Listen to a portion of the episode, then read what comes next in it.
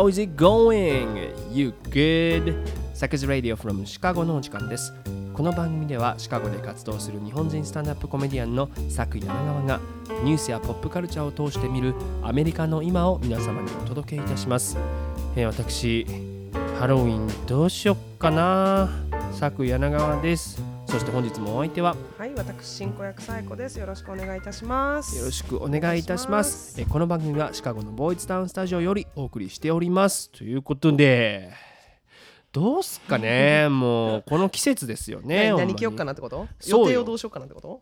もう予定はもう入ってもてんねんけどねまあそれもちょっと今から話しますけど、はいはいまあ今ハロウィン商戦真っ盛りじゃないですか。で、まあ、シカゴ歩けばさ、はい。もうなんかハロウィン関連の広告やら商品やらでもう街中オレンジ一色というかさ、自宅あの住宅が歩いたらああそうやな。の、うん、ゴーストとか飾ってる人もいるよね。かぼちゃボーンって飾ってる人もいるしさ。う襲ってくるよね。ね。なまあ、例えばスーパーとか行ったらさおっきいおっきいかぼちゃがさ、はいはい。たくさん売られてたり、うん。あとスターバックスとか行ったらパンプキンシナモンラテみたいなのも期間限定で売ってるしさ、そうね。あとバーとか行ったらなんかハロウィンカクテルみたいななんかね。もう着色料満金に使ったなんか オレンジとか紫のとか出てくるやん。あねはいはい。でまあそれだけじゃなくてこう街中に臨時コスプレショップみたいなのが立ち並んでるのよ。うんね。でこう日本やとドンキとかでさいろいろなんかこうパッケージされた今年の流行りのとか売ってんねんけどもアメリカやとなんかもうほんまに舞台衣装ばりのなんかちゃんとしたもうごっつい衣装が売られてそうね。て。高いんよあれ。ね。でもださ買わなくてもレンタルとかもできるから、ね。週末のパーティはいはいーだけとかに借りるっていうのもできるよね、だからあれ多分そのな大学生とかももちろんプロも、はいはい。そのコントとかさ、はい。あの本当に舞台で使う衣装の業者さんがこう臨時ショップに出店してるみたいな感じよね、うんうんうんだから本当にいろいろあってそれだけ大きいイベントやということなんやけど、はい。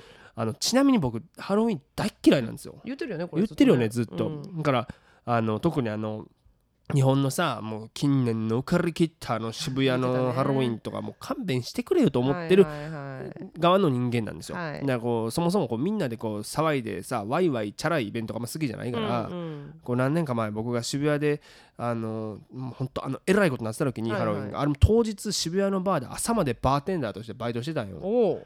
もうでももう抵抗の意味を示すためにも、もう T シャツにスウェットやってんけどあそう。もうそれもでもなんかピコ太郎みたいなやつが来てさもうベロンベロンになっての見ながらもうひたすらジントニックを作り続けててあそあ、多分ウォッカトニックやったんけどはいはい間違ってない わかね。わからんか透明やからね。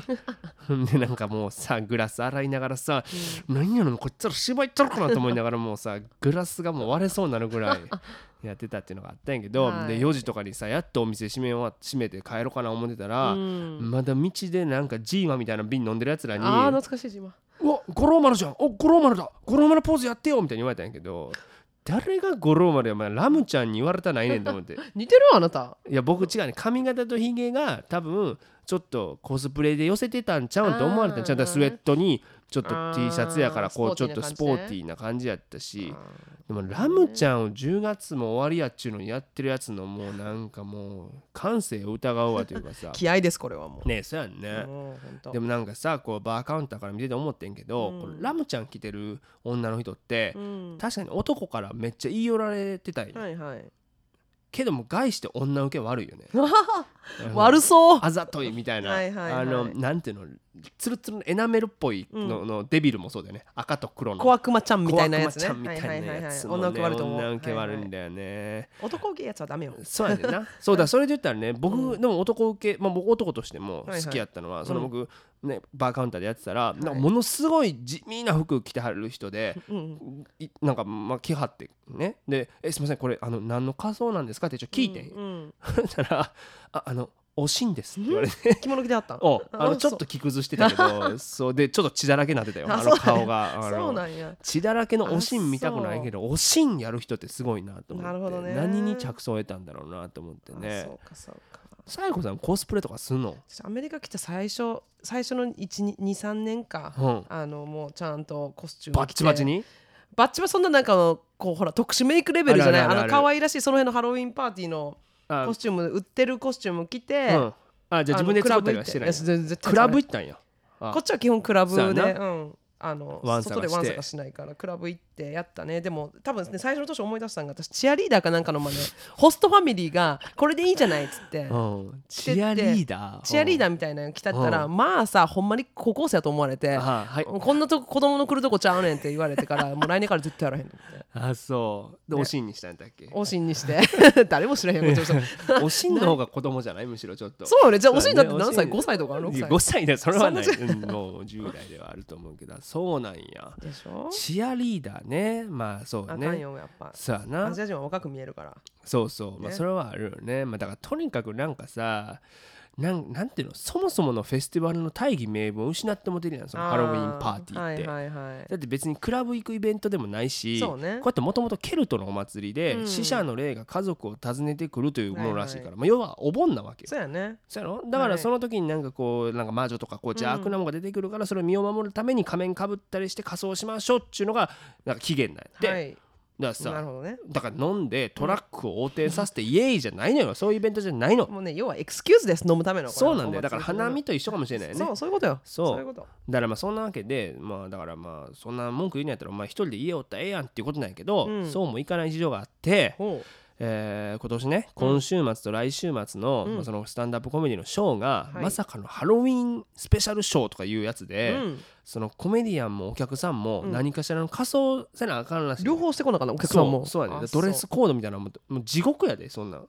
ちょっと。わなんかわちゃわちゃしてそうやね。なんもか。会場がすごい。そうかそうそうすっごいうるさそう。スズランテープとかの音が響き渡りそうなんやけど。いやだからさコメディアンって特に難しいのはさ、うん。もう出落ちせなあかんわけよ。ああそうやね。でもちめんどくせえなと思って、はいはてかなんかこうさ、まあ、これこの前も言ったと思うねんけどこう今このご時世アメリカでハロウィンのコスプレ選びっていうのが非常に難しくなってうる、んそうね。まあねこの番組でも言ったカルチュラルアプロプリエーション、うん。文化東洋ですよそれは。うん。っていうのはまあえーどういうことかというとその他者の文化やアイデンティティを歴史的文化的な文脈を踏まえずにただただ真似すること、うん。そしてそこから利益を得ようとすることが今、えー文化東洋といってえー非常に批判されるはい。時代なわけです、うん。だから、まあ、例えば、えーハロウィンで見てみても、うん。えーまあ、パリス・ヒルトンってまあ白人の女性ですけど、はいはい。ハロウィンのイベントでこうネイティブアメリカンの格好して出てきたんでね、そしたらものすごい炎上したし、うんまあ、これハロウィンではないけど、ケイティ・ペリーが着物を着て出てきたらものすごい批判になったりとか、はいはい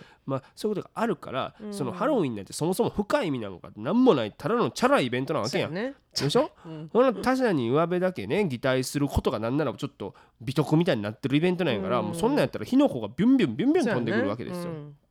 日本のハロウィンだって、えー今のね少なくともアメリカの基準からするとアウトと言われてしまうのいっぱいあるわけじゃないですか。うんうんで見てみたらね去年アメリカの雑誌が発表した、はい。ハロウィンの仮装でやってはいけない15の題材っていうのがあって、うんえーまあ、読み上げますけど、はい。えーブラックフェイス、はい。えーブラック・ライブスマター、うん。ホロコースト、うん。えー最近亡くなった人のゾンビ、うん。精神疾患のある人物、うん。えーセクハラになるもの摂食障害動物虐待ホームレス911などの国民的悲劇、えーコロナ関連のもの、えーボディシェーミングにあたるもの LGBTQ を揶揄するもの、えーそして文化東洋にあたるものっていうのがあるらしいね。ね。もうまあどそうやな。したらいいか分からなくなるねこうなったらね。いやだからまあそのねだから例えば日本とかでもさ、無自覚にチャイナドレスとか着ちゃあかん。そうねおしゃれとしててなんか可愛いからっつってね。そうしたらあなた文脈分かってんの、っていうところになったりするわけですよ。そうだからもうそうなってくるとさ例えばまあ今のうちじゃ何がいけるんだって考えたら、うん。あのスパイダーマンとかいけるよね。あスーパーヒーローとか。そうそうそうそうアニメねとかそうそうそうそう。そううんまあラムちゃんも別に OK ラムちゃんは OK やね。そう。っていう小悪魔もデビルはあかんのかじゃあ。デビルもいいよデビルいいの？かで 何でどれで？なんか精あ。神え精神疾患はないか。大丈夫か？そうそうそう、んだから大丈夫ってなるわけよね、だからそうだから私の心の中の悪魔とかそういうことじゃないから 大丈夫です。そういうのは。そう。で、まあ、だからそういうのはなると思うねんけど、まあ、もしかしたらアウトってなるかもしれない、ね。そうな。だからまあねだからスーパーマンとかだったらまあスーパーヒーローがいいわけや、うん。だからもう先週紹介したスーパーマンの新恋人日系人男性 J 中村で行く僕。J 中村の格好知らないけど。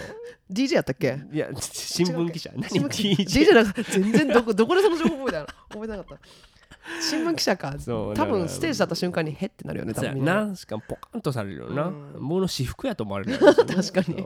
だからまあ今出落ちとして浮かぶのあれかな？あの楽器ケースの中から出てきて「あどうもカルロス・ゴーンです」っていうしかないよね本当に。こっちの人分かんの？それ。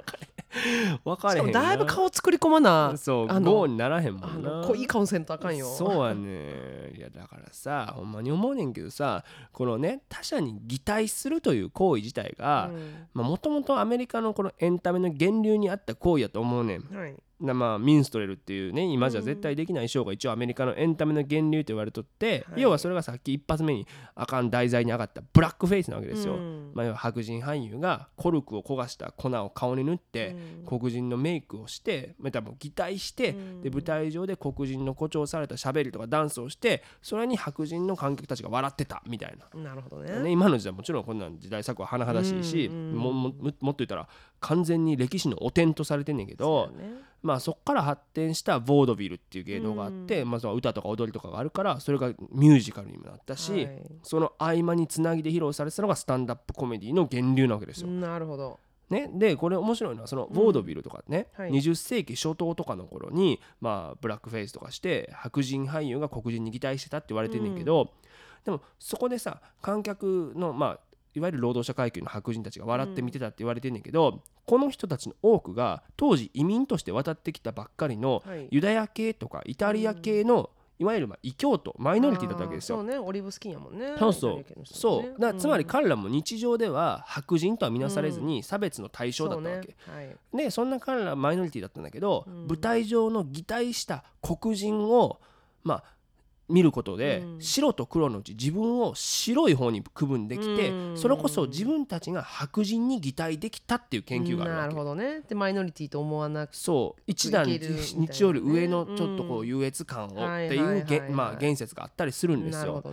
ねスタンダップコメディアンだってさこうじゃあ自分のステレオタイプとかをさ過度に誇張したネタをうん。この70年間ずっとやってきてそれを自虐ネタにしてきたわけじゃない。はいはい。要は誇張されたマイノリティに擬態してきたわけや。うん。なんださなんかその例えばもうユダヤ系の人とか黒人とか、まあ、アジア系もそうやけど、うん。そういうジョークが多かったわけじゃない、はいはい。でもこれがやっとこの数年で変わってきてさ、うん。擬態なんてせんでいい。それこそありのままの自分に誇り持って自分として舞台に上がっていい。むしろそれが求められてるという時代になってるっていうことなわけじゃない、うん。だって俳優ですら擬態は好ましくない時代というかさうんはい。例えばじゃあ LGBTQ の役は、うん。LGBTQ の人がやるべきだという時代になってい？はいはいだから機会を奪うことになるっていうふうに言われるわけだから、はい。ってなるとさますますさ誰か他者に擬態するハロウィンのコスプレってこれ意味なさなくなるんちゃうんってちょっと感じてもたよね。そうそうそうね。そう。だからこそなんなんかまあなんこのなんていうの？まあフェスティバルにうん意味を見出すのであれば、うん。こう1年に一度だけもうなりたい自分になるそんな日なのかなと。ね。はいはい。だから子供の頃なりたかった自分とかさ、うんうんうん。そういうのになっていい日っていう方がなんかこう健全というか今の時代。それを楽しむやったらどうぞっていう時代なのかなと思うからこそ、お前ピコ太郎はちゃうやろピコ太郎なりたかったのかって。いうあああそういうことか。そう。わからんね。なりたかったかもしれないそうよ。まあ。失礼よそ人気者に決めちゃダメよ。なそうですよ。っていうのがあるからな、それ言っても僕はもうゴーン一本勝負でいくから。楽器楽器ケースどこで調達する ねあれでも本当でっかいよね。チューバチューバの楽器ケースとかあんのかな？入れんのそれ？フィットする？やっぱそこはだから江頭さんじゃないや。エスパーさんだ。江頭さんちゃうわ。エスパーさんみたいなね感じで体まだストレッチしますよ今日から、というね、体柔らかくしていきたいなっていうふうに思っております。ということで今週も行ってみましょう。最初のコーナー。What's happening America? さてこのコーナーでは毎週今起きているホットなアメリカのニュースを独自の視点で皆様にお届けいたします。政治に文化そしてちょっとおバカなニュースまでアメリカの今をランキング形式でお伝えいたします。ということで、うん。先週のさ、はい。3位でやったデイブ・シャペルの回がさ、うん。はいはい反響意外と良くて、あそう。あのマリア・シャラポワに関しては何の反応もなかったんだけど、やっぱ意外と聞いてくれてる人はいるんやねねっていうことでいるんやね。だから、まあ、あの収録をした時点ではうん。まだ僕自身ちょっと考えとかまとまってんかったんやけども、はいはい。あの後ちょっと整理して、うん。えーまあ、まとめた文章が連載コラムとして再造に掲載されてますからお。日刊再造でねぜひご一読をということなんですが、だからさこの番組もなんだろうこうどこに潜んでるか分からへんゲリラサクラテス何ゲリラサクラテスって？ゲリラサクラテスないねサクラテスはどこにもいるいる。わな。行くっていうねとこでちょっとねあのちょ怖いなと思う時もあるよね。だからなんか3月日本帰った時もさ、うんヘップ5あるやんあのはい観覧車のそうの前でさ「ああの佐久柳川さんですよね。あの番組毎週聞いてます」って言われて。うんなマスクもしててんね僕その時、その時さなんかもう機嫌なんかでよかったのか知らんけどさ、コンビニで買ったあのシュークリームを袋に入れて、うん。結構ブンブンブンブン振り回しながら歩いてたら何してんの？遠心力とか一人で言って。恥ずかしい恥ずかしい。恥ずかしい。だからねそういうのあるからなんか下手なことをこの番組言えないなと思ってね。ねえ。えー炎上するかもしれないからね。ということでね、えー最初のニュースいきたいと思います第3位コリン・パウエル元国務長官コロナの合併症で死去、18日ジョージ・ブッシュ政権で黒人としては初となる国務長官を務めたコリン・パウエル氏が新型コロナウイルスによる合併症で永眠したとのことです、えー、御年84歳でした。というニュースですけどね、えーまあ、今日は各局このニュースばっかりだったかなねということで、えーブッシュ政権えー息子のねえージョージ・ W・ ブッシュ政権時はテレビで見ない日はね日本でもなかったんじゃないかなっていう、ね僕もあの幼いながら覚えてますよ、うん。うん。小学生だったかな、うん。ということでコリン・パウエル、えー84歳か、ね、もうそうだよ80ね。そうよね。だってね2000まあだから20年ぐらい前だもんね。ね。2020そりゃそうですよ年弱前だとそうなるよねっていう。えーということでご家族が Facebook で発表したということらしいんだけどうんなんかワクチン接種はしてたんだって、はいはい。えーなんだけどまあ晩年は長年にわたって多発性骨髄腫という病気の治療を受けてたということでこの病気発症すると免疫系が弱くなるってこともあるらしいので、えーまあ、その影響もあったのかなっていうことなんですけど、まあ、改めてこの人の功績と後の時代に与えた影響っていうのをまあ振り返るいい機会かなとも思うので、えーまあこの番組でも特集したいなというふうに思うんですけど、はいもともと生まれは、ジャマイカ系の移民の息子として、えーニューヨークのハーレムの貧しい家庭だったそうなんですよね。でまあブロンクスに、えー移るんだけども、はい。とにかく家族の負担にならないようにということで軍人の道を歩んだということで、1958年に入隊だからまあねねあのまあ、コリアンウォーね、えーの後だということだよね。うん。でその後ベトナム戦争にも、えー行って、え現地で実際戦争にも行ってしかもこう負傷してしまっているということなんだって。なるほど。でニクソン政権の時に将来有望な軍人としてホワイトハウスフェローというのに選ばれて、うん。えーカーターレーゲンスレーガン政権で、えー軍事顧問として多くの役職を歴任したとということで,、でこのレーガンの時にはですね国家安全保障問題の大統領補佐官にということで。ほでその後1989年には陸軍総軍司令官というのに就任して、えーまあ、父ブッシュだよね、はい。お父さんの時代にはアメリカ軍の制服組トップである統合参謀本部議長に黒人として初めて就任、どうん。えーしかも最年少。当時52歳というのは最年少だったんだって、うん。で湾岸戦争で指揮を取ったということで、はい。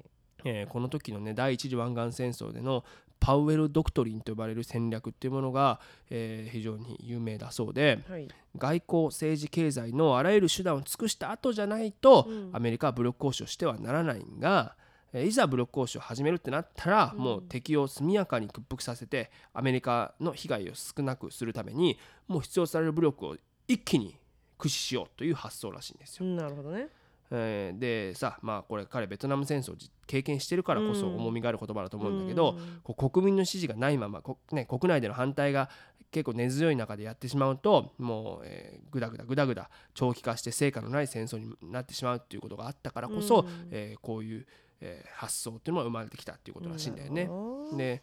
だから、えーまあ、こういう第一次湾岸戦争でこの行った作戦も砂漠の嵐作戦なんていうふうに言うんだって、うん。短期間でこうガッといくからね。ということでこういうまあ作戦などによって、えー当時将軍パウエルパウエル将軍でしたけどパウエル将軍の名前は、えー一躍世界的に、えー広く認知されるようになったということなんだってなるほど。だからさもうこの時点でもすでに国民からの支持もあったし人気もあったし、はいはい。えー次のねビル・クリントンが国務長官にパウエルを当てるんではという、うん。えー話とかあともっと言うと1996年の大統領選出馬かみたいなことをメディアでは言われてたんだけど、えーまあ、黒人として大統領になることが時代として追いついていなかったというふうに、うん。えー本人も後に自伝で解雇してるんだよね。なるほどね。まあだからそんな中で結局2001年満を持してってことなのかな、えーブッシュ息子ですよね、はいはい。が大統領に就任すると、うん。えーこれまた黒人として初の国務長官に任命されたという。なるほど。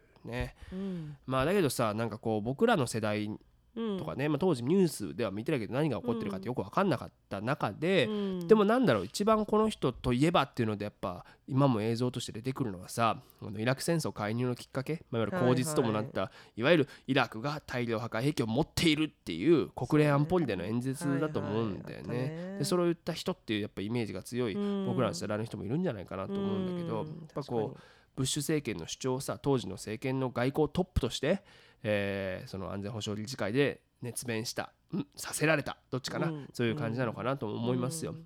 だって結局その開戦理由として一番大きかった大量破壊兵器っていうのは見つからんかったし、ね。でね、えーまあ、フセイン政権が後に崩壊した後には、うん。えー結局本本人がね、うん。えーもうあの演説は自らの経歴の最大の点だっていうふうに認めてるわけですから。うんということで結局2004年11月にブッシュ政権の国務長官を辞任して、はい。えーついぞ政権に戻ることはなかったと。なるほどね。いう、ね、人なんですが、うん。まあ、彼、えーまあ、共和党なんだけど、はい。えー民主党にも理解を示すいわゆる共和党穏健派と呼ばれていてほ例えば中絶には賛成、うん。あとはアファーマティブアクション制度とかっていうのをどんどんどんどん推進していった人なんだよね。だからこうブッシュ政権のまあ、チェイニー副大統領とか、うん。ラムズフェルロ国務長官がこう推し進めたこうぐいぐいぐいぐい介入していくうん。やり方とかには、えー強く反発していて、ね。例えばこう共和党が、えーどんどんどんどん右傾化しているっていうことに対して幻滅を感じるようになったとも言われていて結局ね、えー辞任した後は自分の持つこう政治的資本をうん民主党側のね支援に使うようになったっていうことも特徴的ですよね。だから一番有名なのがあのオバマ元大統領への支援でほう。2008年あの大統領選の本当にもううんラストのラストあたりで、うん。えー支援するっていうことを明言して、やっぱさそのね彼のもともとの人気もあるし、ううんん。そしてまあ黒人として、うんえーやってきた功績っていうのも計り知れないことから、はいはいえーこの支持の発表がオバマへの大きな追い風になったっていうふうにも言われてるわけですよ。逆にこう共和党でもさ、えードナルド・トランプ前大統領の、えー選挙2016年と2020年2度とも支持しないで、えー2020年はバイデンを支持してたってことなんですよねな。るほどあとほら、まあ、ジョージ・フロイド事件が去年あった時は、はいはい。まあいろんなね暴動が起こった時にトランプがこう軍隊を投入するぞって言った時もそれを痛烈に批判したし、うん。あとこ今年のさ1月6日キャピトル・ライオット。あの、うん。要は連邦連邦議会議事堂乱入事件もさ、えーもはや自分は共和党支持者ということを名乗れないっていう発言をしていたりなんかするわけですよ。でまあまあいろんなこと思うんだけどさこの人の政治人生こう、まあ、もっと言ったら広い意味でも人生においてさずっと黒人史上初のという枕言葉がついて回ったじゃないですか。うんでそうね。そう。でも大統領選とかに出馬かっていうふうに言われた時もうん。かたくなに拒んだのは、黒人が大統領になったら自分とそして家族も暗殺されると思っていたからだっていうのを事前で書いてるわけですよ。うん。まあ、だからこそオバマ大統領を支持したなと思うしそう誕生した時はもう自分のことのように嬉しかったっていうふうに回想してんだけど、うんなんか思うのはさやっぱこううん。時代がもっと違ってればもっとこの人の活躍を見られたのかなとも思うし。ね。特に今とかやったらね。そうそう。やし逆逆に今とかさこうやって分断が進んでる時代に、うん。なんだろうこういう人のなんか信念がある人というかさ別に自分は共和党だけど民主党にもこうやって、うん。そういう自分の信じたものをこう貫き通す人の存在っていうのが割と今の時代に必要なんじゃないかなとも思うというか。しかもなんなら今ならさ、うん。黒人のとかうん。黒人として初のっていう言葉もつかず、うん。パイファパウエルさんとして評価してもらえる時代っていうのがあると思うんだよね、まあ、もちろんこの人の自身この人自身の尽力の賜物でそういうのがつかない時代になってきたと思うねんけど、だからさっきの話じゃないけどさなんか黒人初のという枕言葉でそういう存在にこう擬態しないでもう良くなったというかさ、うんなんかこうコリン・パウエルそのものとして発言も振る舞いもできる時代になったんじゃないかなと思うんですよ。うんうん。ねしかもなんかちょっと思うのはさこの人の見てきたものとかさ人生ってさなんかほんまにアメリカが歩んだ歴史と言っても過言ではないというかね。ね。なんかこの人バージョンのフォレスト・ガンプとか見てみたいなって思っちゃったよね。なるほど。そうだからねだってもう話だけでも文だけで見てもさハーレムの貧しい家で生まれブロンクスで育ち、ベトナム戦争に行きニクソンカーターレーガンと仕事をして父ブッシュと湾岸戦争をして父ブッシュと一緒に湾岸戦争をやってクリントンにも言い寄られ、コブッシュの時にイラク戦争その後オバマトランプそしてバイデンをねどう見てるんだろうってすごいよね。すごいよね。こうやってだけ見たらすごい壮絶な人生な感じにいやそうでしょう。ね84年間、ねアメリカの84年間をなんか体現してきたえ人みたいな、ね。とは思うよね。っていう。だからさなんかちょっと面白いのはなんかこうまあアフガン戦争からの、まあ、撤退というか、まあ、20年の戦争が終わって自分のね政権の時にアフガンに侵攻していったわけだからそれの撤退を見届けたわけじゃないですか。だからなんかねさっきも戦争は長くダラダラダラダラやってるんじゃなくてうん。バッといろんなあらゆる手を尽くした後最後の手段として武力を行使すべきだっていう信念だった人なわけだから、うん。これを見届けたっていうのはなんかどういう思いで見てたのかなっていうのはちょっとねそうやね、えー考えるところではあるかなというところで改めて、えーお悔やみ申し上げます。ということで次のニュースです。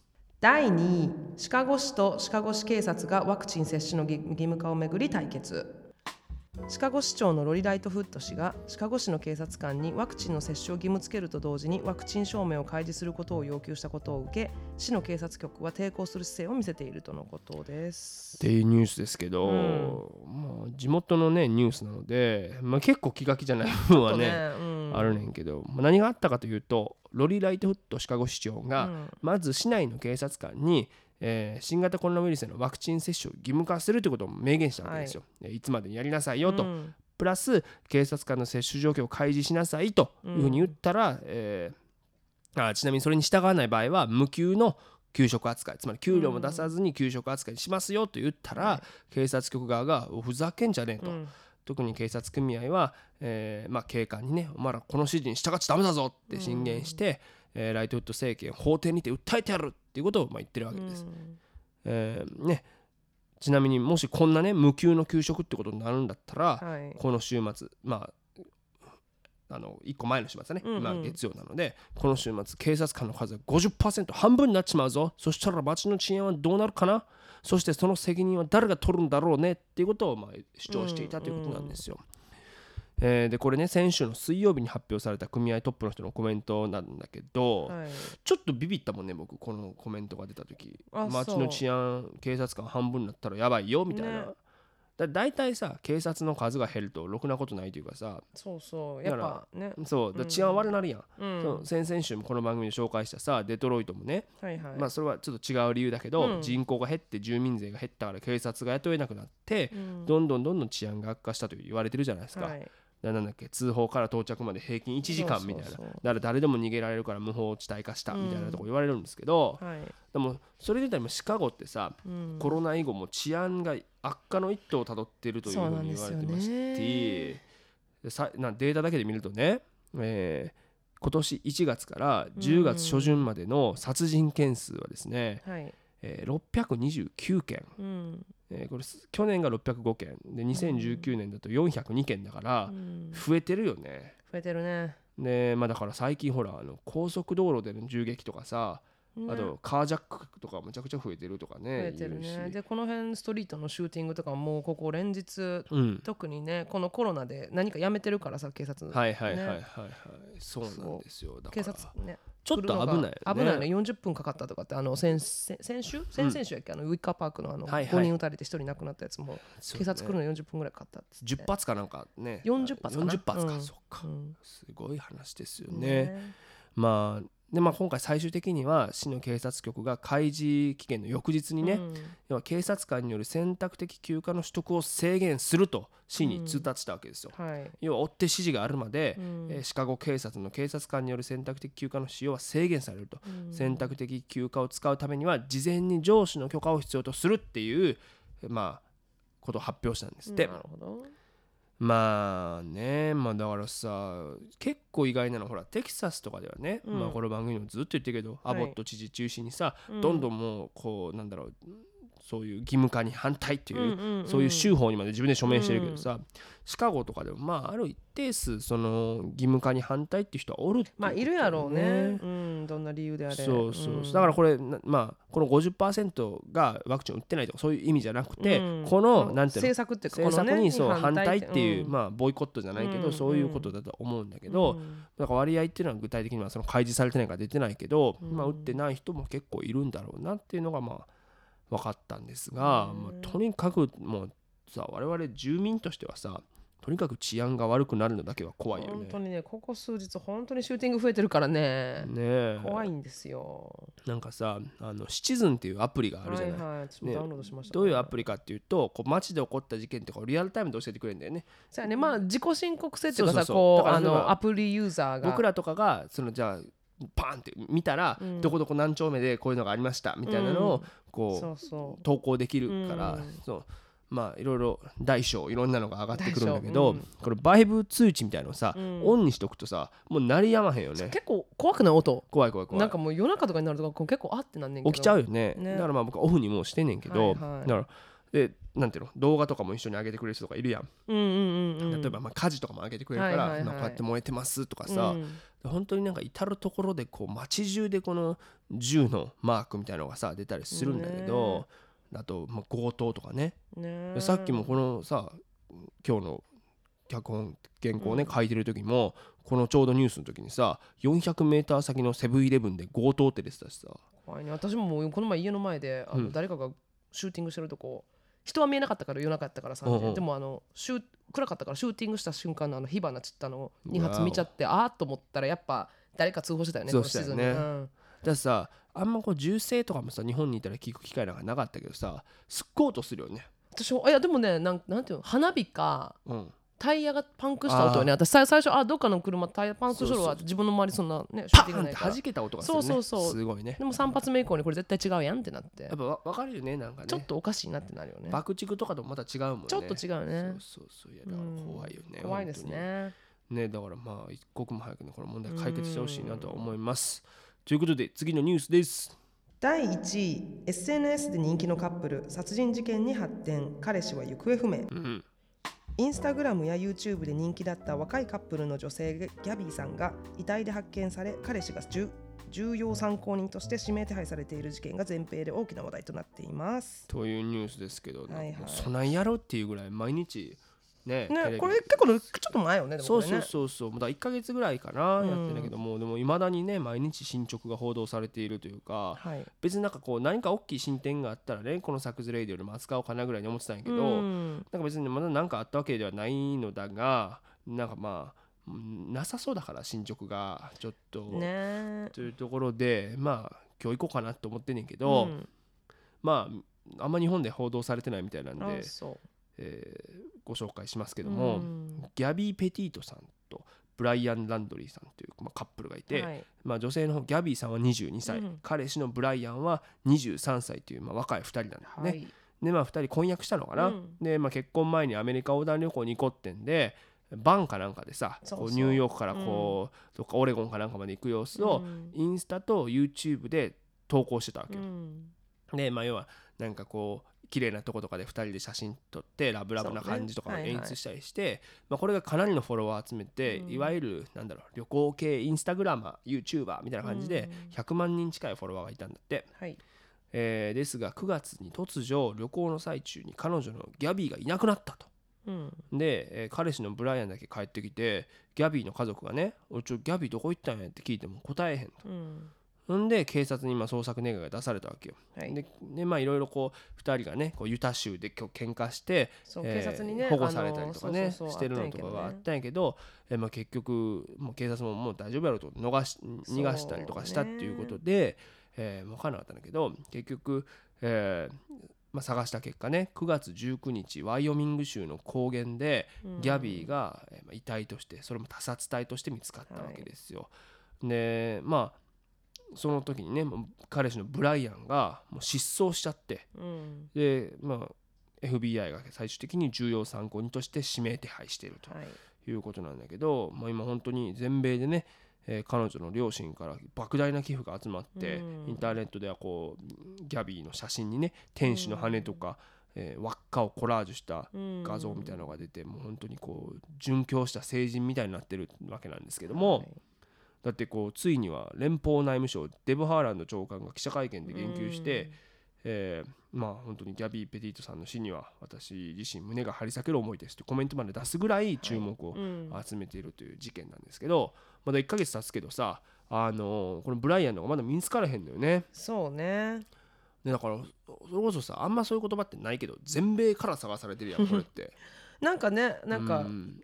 一報によるとこう海外に逃げたそう海外に逃げたとかが親が。そうそう。なんかあれなよねこのブライアンさんの両親がミスあのミッシングパーソンとしてこうブライアン出すまで3捜索願い日そう。うん。捜索願い出すね3日かかってるからその間に怪しいんちゃうかそういろいろねお金がどうのこうのを使ってそうそう。いろんな憶測が空白の3日とか言われたりね。そうそうだからあとまあもしかしたら自殺してしまってるかもしれないとかいううん。まあ意見もあるしさまあ分からないんですよ、ねただ、えーねそれこそマンハントという人間狩りがさ、うん。3億人からされてるのに、はいはい。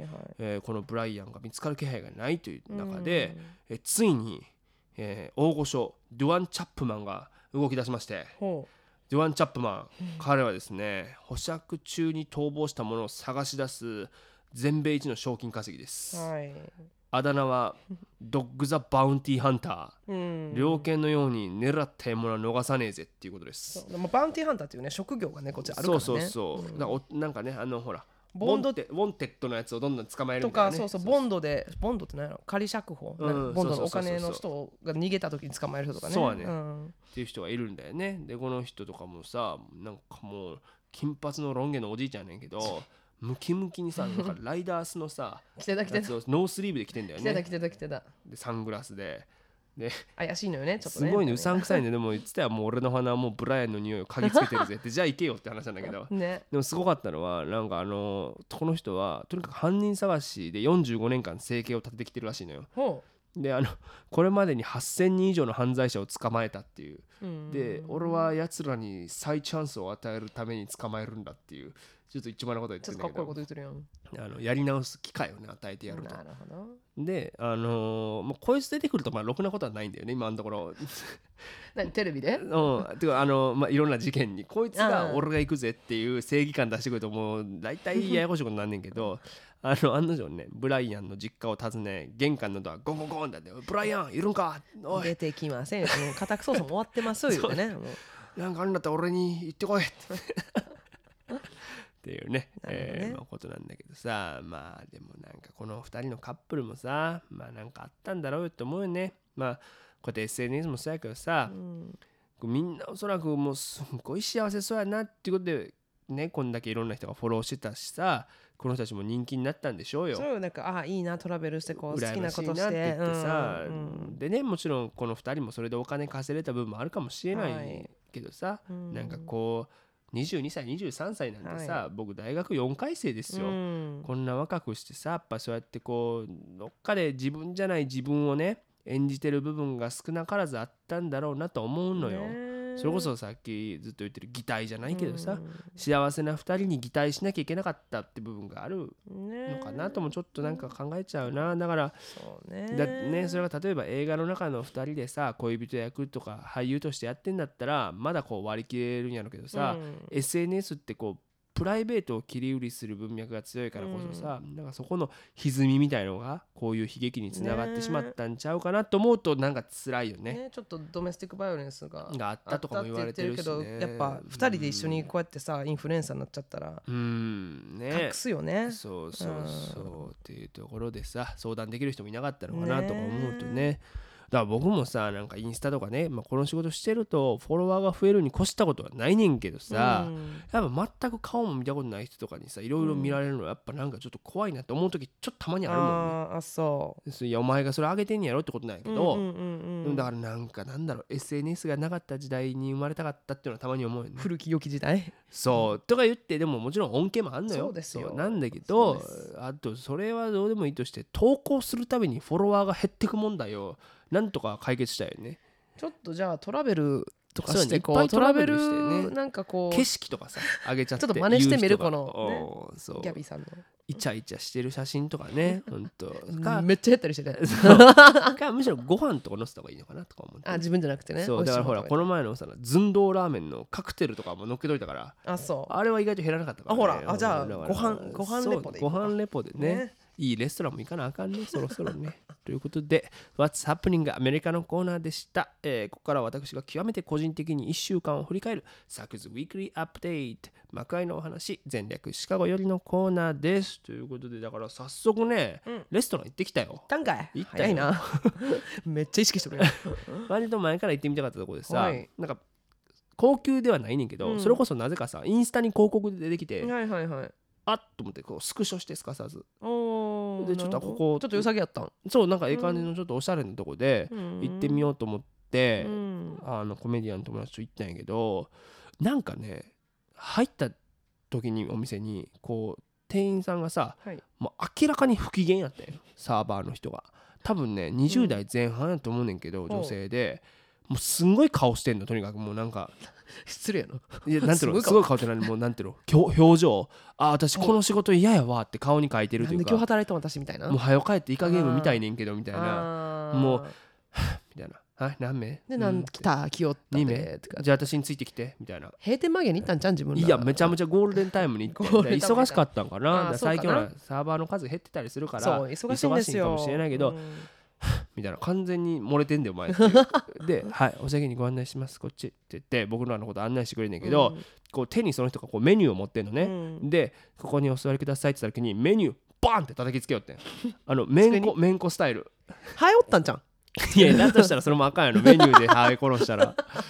であマジかと思ってでもさその時点で思ったのはさ、うん。まあアメリカやから、うん。まあ、よっぽどのことがない限り、はい。彼女にチップ20%は払わなあかんわけですよ。そうね。マジかと思って。でもまあでもこのその子もサーバーやったんや。そうホステスだけじじゃなくてもサーバーもだからもう足りてないいんだよね人が、まあそれはもうもちろんあるし仕方はないですよ、あとその日なんかもしかしたら良くないことがあったかもしれない、うん。うん、ただうん。やっぱこのめんこは良くないパーン言うたからあの銃声かと思ったからあ、そう。シチズンチェック言うて。うん入れうん室図に変えちゃおうかと思った。そうそうまあでもご飯はまあ美味しかったあそうかな多分、うん。まああんま覚えてない。とにかくあの人の顔しか覚えてな、ないるほどね。うん、っていうぐらいなんか強烈な印象をね覚えたんやけど、なんかどうしたら解決できんのかなっていうのをそのコメディアンとも喋っててさどうしようえかな。彼女のことをどう解決しようかってこと？こういうアメリカのカスタマーサービスそのものをどうやったらいいどう改善できるかと。でやっぱこれ僕もなんていうのうだうだうだうだそういう人喋ってても仕方ないから、うんうん。家帰ってもこれアクションを起こそうと思ってほまずとにかくアマゾンで、う。はい。えーミシュランのピンバッジを購入したのよミシュランマンのなんで？これえあのミシュランのさキャラクターわかる？ミシュランマン、はいはいはいはい。あいつのあのピンバッジを今度ジャケットの襟につけていったらちょっと店員の対応があれ？ならへんわ。ってなるんかなほんまのミシュランの人でつけへんからね。絶対つけへんね絶対つけへんから。そう。でもちなみにミシュランマンって我々言ってるけど、うん。あれ本名はムッシュ・ビバンダムですから。マジで？そうです。これはねあの間違えちゃいけません。ミッシュミシュランマンってニックネームやったんや。あのものすごいこう我々が勝手に言ってるだけですムッシュそういうこと彼らは生まれてからあの生まれたもう100年以上前に来ないけど生まれた。こなんやけどって。こうちゃうやん。かもうパイセンなんだけど もうずっとビバンダム兄さんです。っこいいやん、ビワンダム。そうムッシュビバンダムだから。だからそのビバンダムのバッジピンバッジをこう襟元につけていったらこれ良くなるんちゃうんとちょっと本気で思ってるなんか特にあかん店に限って。なんかわかる？そもそもさその対店員の対応が悪いところなんてもうあんま教育されてない店なわけや、うん。でそういうところはそれをちょっとやっぱ信じてああんたミシュランの人やで。星星つけに来たんやでって なるかな。とこよこれ見よがしに。そう。でもさっきも言ったけど絶対あれ覆面だから。そうなんです。絶対そのことはないのよ。で家族にすら自分がねその調査員インスペクターだって言ったらあかんらしい、うん。もうこれはあの相棒情報なんだけど その人が殺されちゃうんだよね。なるほどね。そうそうそう。っていうのがあるんだけど、うん。だから覆面調査だからさ。その絶対でなんかね2人組以上で来るんだってだから1人では絶対来おへんのよ。一人でこうあ二人なんや私もっとね二人以上以上以上三人とか四人とかねグループなのは聞いたことあるあれうん。でなんかほらミシュランガイドに日本で乗った人がいるねんけど、うんうん。なんかこうインタビューされてんのよ。はいはい。どどういうふうに来るんですかみたいなうん週刊誌とかにさ、うん。いや多分あの人だお皿の底をねずっと見てたんですよね。絶対それ絶対違うよね。それ絶対その人じゃないよね。その人がそうやったって確証ないよね。ないない思ってるだけでしょ？多分あの人だとナプキンをね落としたんですよ。そしたらねその瞬間にねもう一人の方がトイレに行ったんですよ。その喋り方なの？なんかそんな感じの人いたよね意外と普通に食べなんかそれ普通だよねテレビ見たことあるけどなんか普通に食べてはるよ。覆面なんだからそう普通の人と紛れてそうそう。でも絶対トイレには行くとか言われるよね。トイあレチェックそうなんやみたいなあとなんかワインリストとか質問とかでこうサーバーのこうほら。このシャルドネはどんな感じですか？なんどんなややつ どんなもんですか？ペアリングこのイタリアのシャルドネとこっちのシャルドネとかペアリング的あーうざいねそういう人すごい嫌い。あの錆びついたワイン。錆びのちょっと樽の匂いもするワインそんなそんなこと言う人俺樽の匂いって。わかんないね。いやそういうのあるからね。でも意まあね。外とこのさ、ミシュランバッジが効力を発揮する時があるとは思ってんねなんかいろなんかそういう店にあのねあったらよ教えてほんと教える。あのねないと思ってるこれからずっとつけていくから。ほんといや。ミシュランうわマンあビバンダムです。間違えました。ビバンダム。ムッシュビバンダムね。でもさそんなん結構あってでもさこっちとかチャリとかまあ盗まれたりすそうやるやんね。で僕やってんのは、うん。あのシカゴポリスのステッカーあるやん。シカゴポリスのステッカーあのお土産屋さんとかに売ってるやつあるやん CPD ってかねこの警察マークのやつね。あれを貼ってんねん。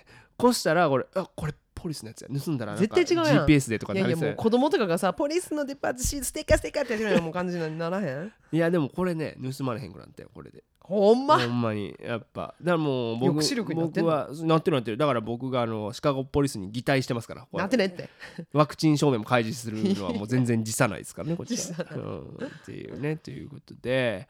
だからさそれで今つながったわ。だからうん。今年のハロウィンさ、ムッシュビバンダムでいこうかあいいんちゃん？簡単よね。だってトイレットペーパーみたいなこれ。もうボンボあまあまあまあ。じゃあなあ甘い。のな？これをな？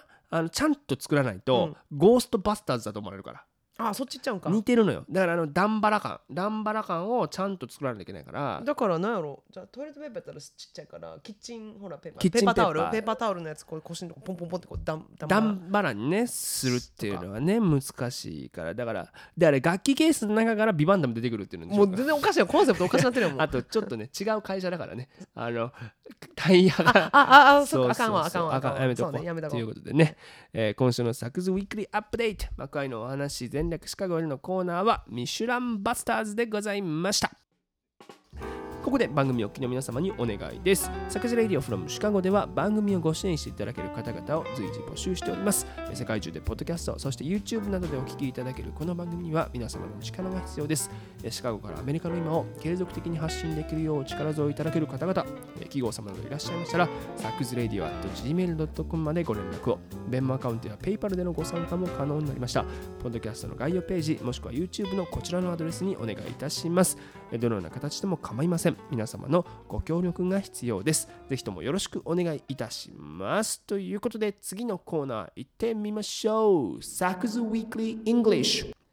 はいこのコーナーでは便利な英語表現や今アメリカで流行りのフレーズを紹介していきます今すぐにでも使えるそして使いたくなるようなフレッシュな英語を一緒に学んでいきましょということで、うはいミシュランマンで思い出したんやけどさ、あのさ、僕さ、本当中学生の時多分あれミ、ミミシュランガイド東京とかできたんでね、多分中高生の時に、で、大騒ぎになってたんだけど、うん。まあ、あの、ね、ミシュランマン君が出てきたやん。うん。で、その時に、ちょ本気で思ったんやけど、はい。あれ美味しいものを食べ続けてるとああいう体型になるからああいうキャラクターだと思ったの。美味しいほどだからタイヤだって知らんかったんや。はいはいはいだからはい。五段バラみたいなイメージででもうん確かに。私もあのねふくよか痛風そうやね。こう美味しいえ美味しいもん食べたら食べ過ぎたら痛風になるとかあるあるある。うん。だそうそういう感じでそうね。別にミシュランマンが痛風か知らんけど そういう感じでなってると思ったらタイヤの方のあれなんだね。タイヤの本業本業とかさ。あれタイヤやったんあれタイヤこののあのなんていうの？ゴム素材っていうの？からもともと着想を得て作ったキャラなんで白にしてしまったのあれ？ね、だそうだよね。だから多分そう思ってる人結構多いと思うね。あれがタイヤと結びついだからまあもともとささああいうガイドブックってさ後からできた事業だからそもちろん違うのはそうなんやけどタイヤなんだって。あれタイヤやったんや。タイヤの会社っていうのは知ってたけどそう。あのそうやね。えミシュランマンなんやっけ？ビビバンビバンダム。うんそうそうそう。あれタイヤやったんや。そうやね。っごめん。ていうねことで英語に移ろうかあの、はいはい英語なんですけど。ななんでミシュランマン出てきたの？そう今日はあのさっき五段バラみたいに言うたけど、はい。こう日本語にもねあるこうお腹の表現。お。お腹という、まあ、あの表現で、えー言っていきたいと思います。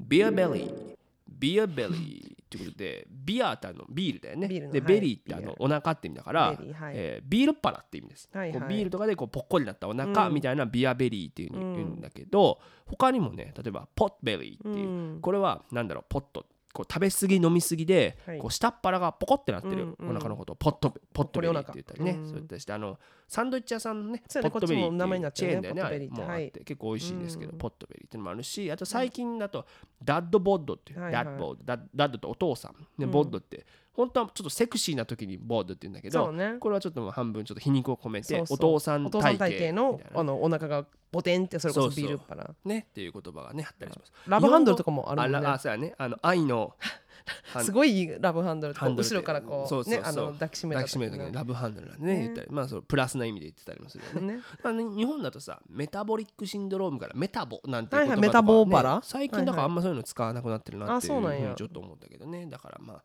そういういろんなねお腹に関するね、うん。えー表現あるなということでした、えー、Repeat after me Beer belly Beer belly ということで次のコーナーです。Ask サクアスクサクでは毎週リスナーの皆様からのお便りを募集しています。ご質問からお悩み、ご感想など何でも構いません。ラジオネームをお書きの上、サクズレイディオ at gmail.com、サクズレイディオ at gmail.com、sakusradio at gmail.com までお送りください。ということなんですけどね、はいなんかねほらこうメール来ないな来ないなって言ってる時もあれば、うんわっと来る時もあってあ、ということは、来てお取りお取り置きできてるんですね。そうなんですよ。ちょっとずつ溜まっていってますから。あ嬉しいです。ね、だからそういうのをさなくならないね消消化していかないとね。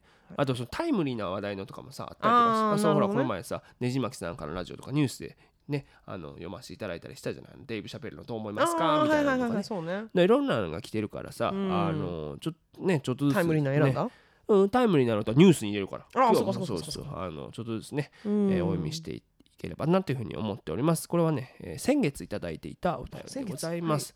えーラジオネーム橋の下のポニョさんからです。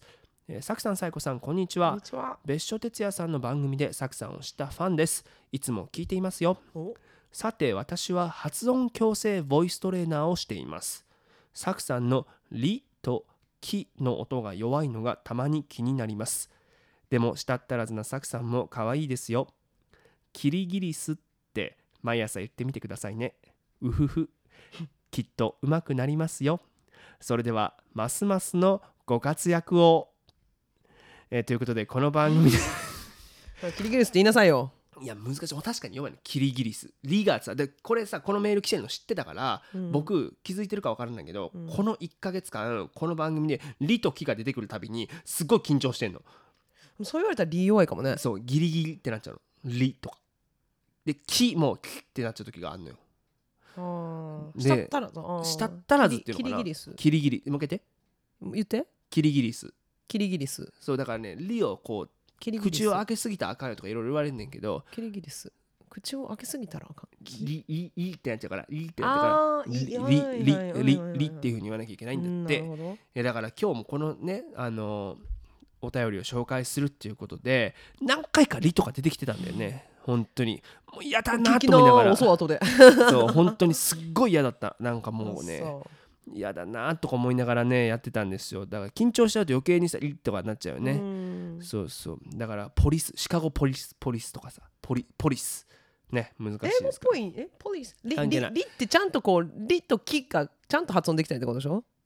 うん、そう。でも、うん。多分あの日本英語喋る前から全然弱かったのは知ってるからねあのだから一言言うのはうるせえよってことですよ本当あにの雇ってちょっとさ あのね。トレーナーしてもら腹って。立つのがさ、うん。私は発音矯正ボイストレーナーの「ボ」がさ、うん。